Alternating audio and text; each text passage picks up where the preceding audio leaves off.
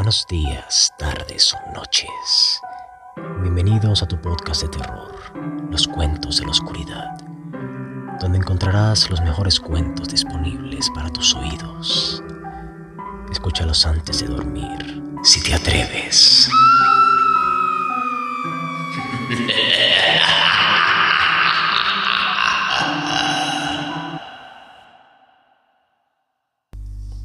La música de Erich Sand, H.P. Lovecraft.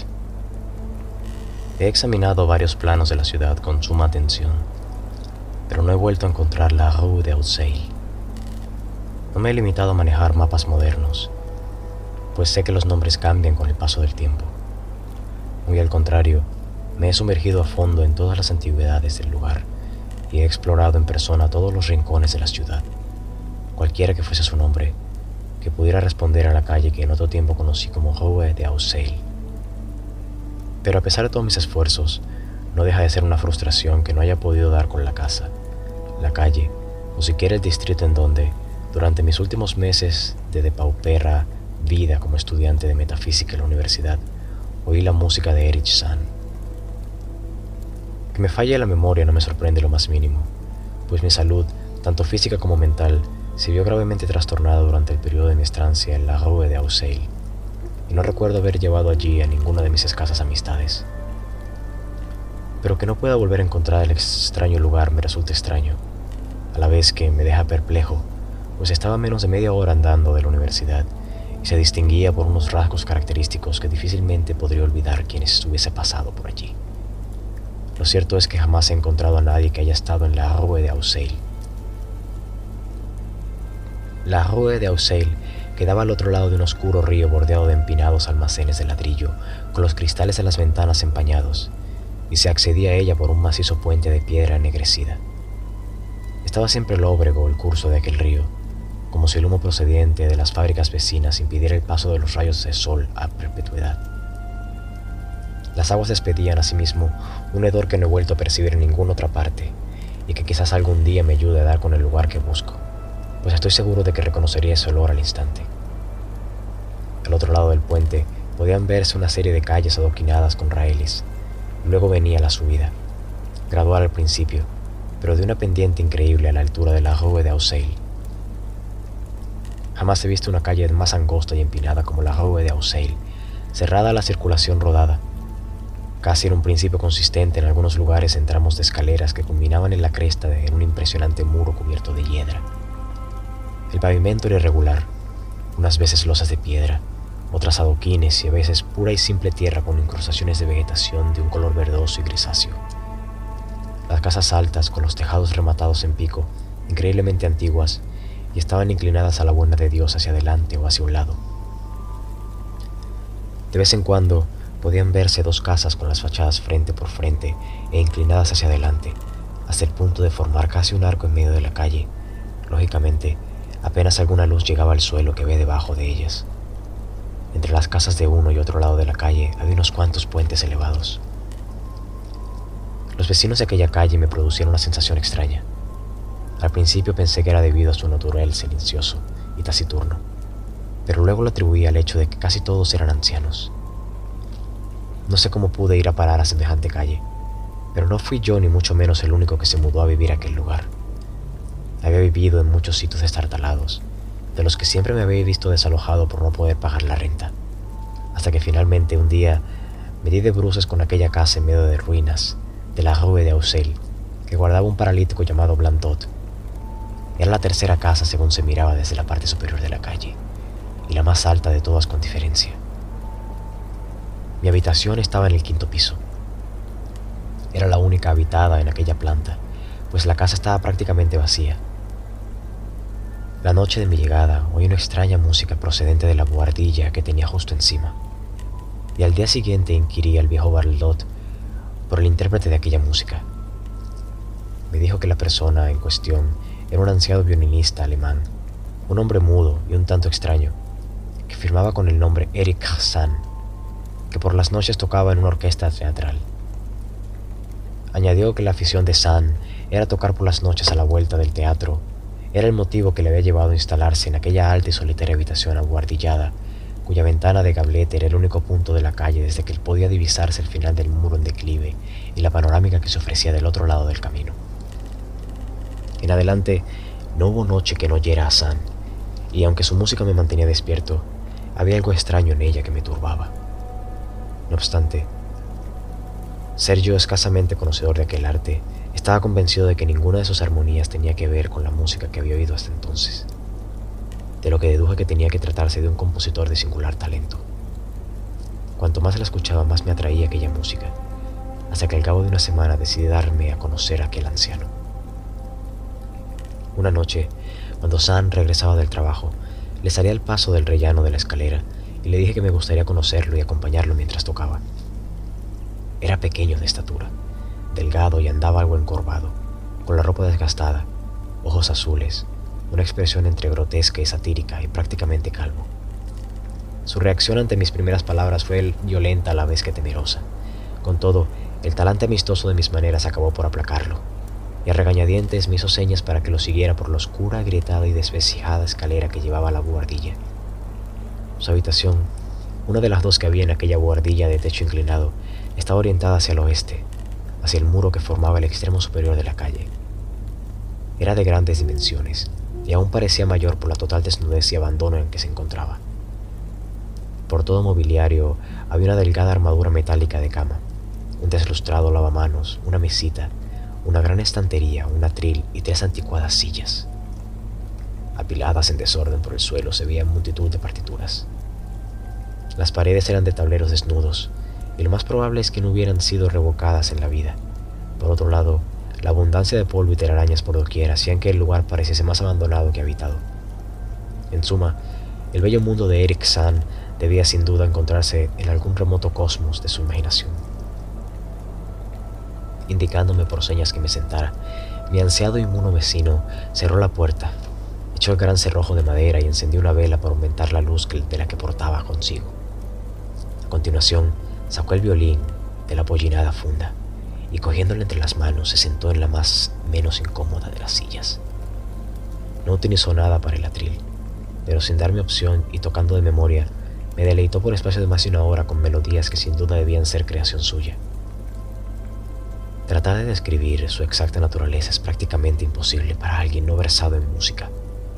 Era una especie de fuga, con paisajes reiterados, verdaderamente embriagadores, pero en especial para mí por la ausencia de las extrañas notas que había oído en anteriores ocasiones desde mi habitación. No se me iban de la cabeza aquellas obsesivas notas. Incluso a menudo las tarareaba y silbaba para mis adentros, aunque sin gran precisión, Así que cuando el solista supuso finalmente el arco, le rogué que las interpretara. Nada más oír mis primeras palabras, aquella arrugada y grotesca faz perdió la expresión benigna y ausente que había tenido durante toda la interpretación, y pareció mostrar la misma curiosa mezcolanza de ira y temor que cuando lo abordé por primera vez. Por un momento intenté recurrir a la persuasión, disculpando los caprichos propios de la senilidad. Hasta traté de despertar los exaltados ánimos de mi anfitrión, silbando unos acordes de la melodía escuchada la noche precedente. Pero al instante hube de interrumpir mis silbidos. Cuando el músico mudo reconoció la tonada, su rostro se contorsionó de repente, adquiriendo una expresión imposible de describir. Al tiempo que alzaba su larga, fría y huesuda mano izándome a callar y no seguir la burda invitación. Y al hacerlo demostró una vez más su rareza pues echó una mirada expectante hacia la única ventana con cortinas, como si temiera la presencia de algún intruso. Una mirada doblemente absurda, pues la buhardilla estaba muy por encima del resto de los tejados adyacentes, lo que la hacía prácticamente inaccesible. Y además, por lo que había dicho el portero, la ventana era el único punto de la empinada calle desde el que podía verse la cumbre por encima del muro. La mirada del anciano me hizo recordar la observación de Blandot y de repente se me antojó satisfacer mi deseo de contemplar la amplia y vertiginosa panorámica de los tejados a la luz de la luna y las luces de la ciudad que se extendían más allá de la cumbre. Algo que de entre todos los moradores de la Rue de Auxel solo le era dado a aquel músico. Me acerqué a la ventana y estaba ya a punto de recorrer las indescriptibles cortinas cuando, con una violencia y terror aún mayores de los que hasta entonces había hecho gala, mi mudo vecino se abalanzó sobre nuevo en mí esta vez indicándome con gestos de la cabeza la dirección de la puerta y esforzándose agitadamente por alejarme de allí con ambas manos. Ahora decididamente enfadado con mi vecino, le ordené que me soltara, que no pensaba permanecer allí ni un momento más. Viendo lo agraviado y disgustado que estaba, me soltó a la vez que su ira se remitía. Al momento, volvió a agarrarme con fuerza, pero esta vez en tono amistoso, y me hizo sentarme en una silla. Luego, con aire meditabundo, se acercó a la desordenada mesa, cogió un lápiz y se puso a escribir en un francés forzado, propio de un extranjero.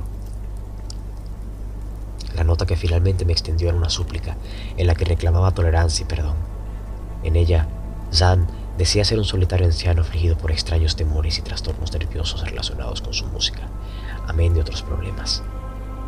Le encartaba escuchar su música y deseaba que volviera más noches y no le tomara en cuenta sus rarezas pero no podía tocar para otros sus extraños acordes ni tampoco soportar que los oyeran. Asimismo, tampoco podía aguantar que otros tocaran en su habitación. No había sabido, hasta nueva conversación en el rellano de la escalera, que desde mi habitación podía oír su música, y me rogaba encarecidamente que hablase con Blandot para que me diera una habitación en un piso más bajo donde no pudiera oírlo por la noche. Cualquier diferencia en el precio del alquiler correría por su cuenta. Mientras trataba de descifrar el execrable francés de aquella nota, mi compasión hacia aquel pobre hombre fue en aumento. Era, al igual que yo, víctima de trastornos físicos y nerviosos. Y mis estudios de metafísica me habían enseñado que en tales casos se requería comprensión más que nada. En medio de aquel silencio se oyó un ligero ruido procedente de la ventana. El viento nocturno debió hacer resonar la persiana, y por alguna razón que se escapa de mí, y un respingo casi tan brusco como el de Eric Sand. Cuando terminé de leer la nota, le di la mano a mi vecino y salí de allí en calidad de amigo suyo. Al día siguiente, Valdrot me dio una habitación algo más cara en el tercer piso, situado entre la pieza de un anciano prestamista y la de un honrado tapicero. En el cuarto piso no vivía nadie. No tardé en darme cuenta que el interés mostrado por San en que le hiciera compañía no era lo que quería entender cuando me persuadió a mudarme del quinto piso. Nunca me llamó para que fuera a verlo. Cuando lo hacía parecía encontrarse a disgusto y tocaba con desgana. Las veladas siempre tenían lugar de noche, pues durante el día dormía y no admitía visitas. Mi afecto hacia él no aumentó, aunque parecía como si aquella buhardilla y la extraña música que tocaba mi vecino ejercieran una extraña fascinación sobre mí. No se me había ido de la cabeza el indiscreto deseo de mirar por aquella ventana y ver qué había por encima del muro y abajo, el invisible pendiente con los rutilantes tejados y chapiteles que debían divisarse desde allí. En cierta ocasión subí a la buhardilla en horas de teatro mientras San estaba fuera, pero la puerta tenía echado el cerrojo. Para lo que sí me las arreglé, en cambio, fue para oír las interpretaciones nocturnas de aquel anciano mudo. Al principio, iba de puntillas hasta mi antiguo quinto piso, y con el tiempo me atreví incluso a subir al último y chireante tramo de la escalera que llevaba hasta la buhardilla. Allí, en el angosto rellano, al otro lado de la estancada puerta que tenía el agujero de la cerradura tapado, pude oír con relativa frecuencia sonidos que me embargaron con un indefinible temor. Ese temor algo impreciso y misterioso que se cierne sobre uno. No es que los sonidos fuesen espantosos, pues ciertamente no lo eran, sino que sus vibraciones no guardaban parangón alguno nada con este mundo y a intervalos adquirían una calidad sinfónica que difícilmente podría imaginarse que proveniese de un solo músico. No había duda, Eric San era un genio de irresistible talento. A medida que pasaban las semanas, las interpretaciones fueron adquiriendo un ritmo más frenético, y el semblante del anciano músico fue tomando un aspecto cada vez más demacrado y huraño, digno de la mayor compasión. Ya no me dejaba pasar a verlo, fuese cual fuese la hora que llamara.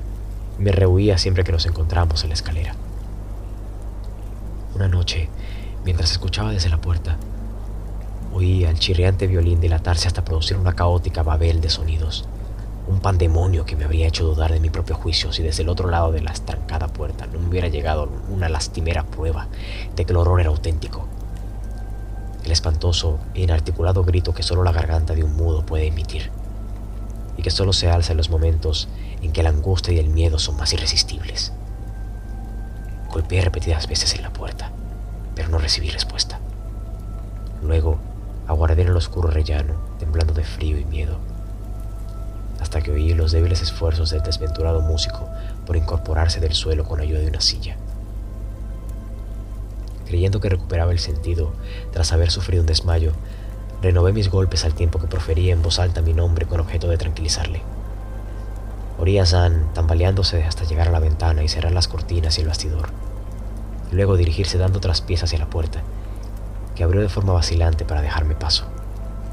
Esta vez saltaba a la vista que estaba encantado de tenerme a su lado, pues su descompuesta cara resplandecía de alivio mientras me agarraba el abrigo, como haría un niño de las faldas de su madre. Presa de patéticos temblores, el anciano me hizo sentarme en una silla mientras él se dejaba caer en otra, junto a la que se encontraban tirados por el suelo el violín y el arco. Durante algún tiempo permaneció inactivo, haciendo extrañas inclinaciones de cabeza, pero dando la paradójica impresión de escuchar intensa y temerosamente. A continuación, pareció recobrar el ánimo y sentándose en una silla junto a la mesa, escribió una breve nota. Me la entregó y volvió a la mesa poniéndose a escribir frenética y incesantamente. En la nota me imploraba que por compasión hacia él y si quería satisfacer mi curiosidad, no me levantaba de donde estaba hasta que él acabase de redactar un exhaustivo informe en alemán sobre los prodigios y temores que le asediaban. En vista de ello, permanecía allí sentado mientras el lápiz del anciano mudo corría sobre el papel. Habría transcurrido ya una hora y yo seguía allí esperando mientras el anciano músico proseguía escribiendo febrilmente y las hojas se apilaban unas sobre otras cuando de repente Zan dio un respingo como si hubiera recibido una fuerte sacudida. No cabía error. Sus ojos miraban a la ventana con la cortina echada y escuchaba en medio de grandes temblores. Luego, quería oír un sonido. Esta vez no era horrible, sino que, muy al contrario, se asemejaba a una nota musical extraordinariamente baja e infinitamente lejana, como si procediera de algún músico que habitase en alguna de las casas próximas en una vivienda allende al imponente muro por encima del cual nunca conseguí mirar. El efecto que le produjo a San fue terrible, pues soltando el lápiz, se levantó al instante, cogió el violín entre las manos y se puso a desgarrar la noche con la más frenética interpretación que había oído salir de su arco, a excepción de cuando lo escuchaba del otro lado de la trancada puerta. Sería inútil intentar describir lo que tocó Eric San aquella espantosa noche era infinitamente más horrible que todo lo que había oído hasta entonces, pues ahora podía ver la expresión dibujada en su rostro y podía advertir que en esta ocasión el motivo era el temor llevado a su máxima expresión. Trataba de emitir un ruido con el fin de alejar o acallar algo que exactamente no sabría qué decir, pero en cualquier caso debía de tratarse de algo pavoroso. La interpretación alcanzó caracteres fantásticos, histéricos y de auténtico delirio, pero sin perder ni una zona de aquellas cualidades de magistral genio que estaba dotado de aquel singular anciano. Reconocí la melodía, una frenética danza húngara que se había hecho popular en los medios teatrales. Y durante unos segundos reflexioné que aquella era la primera vez que oía a San interpretar una composición de otro autor. Cada vez más alto, cada vez más frenéticamente, ascendía el chirriante y lastimero alarido de aquel desesperado violín. El solista emitía unos ruidos extraños al respirar y se contorsionaba como si fuese un mono, sin dejar de mirar temerosamente la ventana con la cortina echada. En aquellos frenéticos acordes creía ver sombríos faunos y vacantes que bailaban y giraban como posesos en abismos desbordantes de nubes, humo y relámpagos. Luego me pareció oír una nota más estridente y prolongada que no procedía del violín, una nota pausada, deliberada, intencional y burlona que venía de algún lejano lugar en dirección oeste. En este trance, la persiana comenzó a batir con fuerza debido a un viento nocturno que se había levantado en el exterior, como si fuese en respuesta a la furiosa música que se oía adentro. El chirriante violín de Zan se superó a sí mismo y se lanzó a emitir sonidos que jamás pensé que pudieran salir de las cuerdas de un violín. La persiana trepidó con más fuerza, se soltó y comenzó a golpear con estrépido la ventana como consecuencia de los persistentes impactos en su superficie. El cristal se hizo. Dejando entrar una bocanada de aire frío, quiso chisporrotear la llama de las velas y crujir las hojas de papel que había sobre la mesa en que Zan intentaba poner por escrito su abominable secreto. Eché una mirada a Zan y comprobé que estaba totalmente absorto en su tarea. Sus ojos estaban inflamados, vidriosos y ausentes, y la frenética música había acabado transformándose en una orgía desenfrenada e irreconociblemente automática que ninguna pluma podría siquiera intentar describir. Una repentina bocanada, más fuerte que las anteriores, arrebató el manuscrito y se lo llevó hacia la ventana. Preso de la desesperación, me lancé tras las cuartillas que volaban por la habitación, pero ya se las había llevado el viento antes de conseguir llegar yo a las abatidas hojas de la ventana. Aquel momento recordé mi deseo aún insatisfecho de mirar hacia aquella ventana, la única de la Rue de Auxel, desde la que podía verse la ladera que había al otro lado del muro y la urbe extendida a sus pies. La oscuridad era total, pero las luces de la ciudad estaban continuamente encendidas de noche, por lo que esperaba poder verlas entre la colina y viento. Pero cuando miré desde la ventana más allá de la buhardilla, mientras las velas seguían chisporroteando, y el enajenado violín competía con los aullidos del nocturnal viento. No vi ciudad ninguna debajo de mí, ni percibí el resplandor de ninguna luz cordial procedente de calles conocidas, sino únicamente la oscuridad del espacio sin límites, un espacio lleno de música y movimiento, sin parecido alguno con ningún otro rincón de la tierra. Mientras permanecía allí de pie contemplando con aquel espanto inimaginable el espectáculo, el viento apagó las dos velas que iluminaban aquella vieja guardilla, sumiéndolo todo en la más brutal e impenetrable oscuridad. Ante mí no tenía sino el caos y el pandemonio más absoluto. A mi espalda la endiablada enajenación de aquellos nocturnales desgarros de las cuerdas de violín. Tambaleándome, volví al oscuro interior de la habitación. Sin poder encender una cerilla, derribé una silla y finalmente me abrí paso a tientas hasta el lugar de donde provenían los gritos y aquella increíble música. Debía tratar de escapar de aquel lugar en compañía de Eric San, cualesquiera que fuesen las fuerzas que había que vencer. En cierto momento me pareció como si algo frío me rozara y lancé un grito de espanto, pero este fue sofocado por la música que salía de aquel horrible violín. De repente, en medio de aquella oscuridad total, me rozó el arco que no cesaba de rasgar violentamente las cuerdas pero lo que pude advertir que me encontraba cerca del músico. Tanteé con las manos hasta tocar el respaldo de la silla de San. Seguidamente, palpié y agité su hombro en un intento de hacerlo volver a sus cabales. Pero San no respondió. mientras el violín seguía chirriando sin mostrar la menor intención de parar, puse la mano sobre su cabeza, logrando detener su mecánica inclinación, y le grité al oído que debíamos escaparnos los dos de aquellos ignotos misterios que acechaban en la noche pero ni percibí respuesta, ni San redujo el frenesí de su indescriptible música. Entretanto, extrañas corrientes de aire parecían correr de un extremo a otro de la buhardilla, en medio de la oscuridad y el desorden reinantes. Un escalofrío me recorrió el cuerpo cuando le pasé la mano por el oído, aunque no sabría bien decir por qué. No lo supe hasta que no palpé su cara inmóvil, aquella cara helada, tersa, sin la menor señal de respiración cuyos vidriosos ojos sobresalían inútilmente en el vacío. Y a renglón seguido, tras encontrar milagrosamente la puerta y el gran cerrojo de madera, me alejé a toda prisa de aquel ser de vidriosos ojos que habitaba en la oscuridad y de los horribles acordes de aquel maldito violín, cuya furia incluso aumentó tras mi precipitada salida de aquella estancia. Salté, conservé el equilibrio, descendí volando a las interminables escaleras de aquella tenebrosa casa. Me lancé a correr sin rumbo fijo por la angosta, empinada y antigua calle de escalones y desvencijadas casas.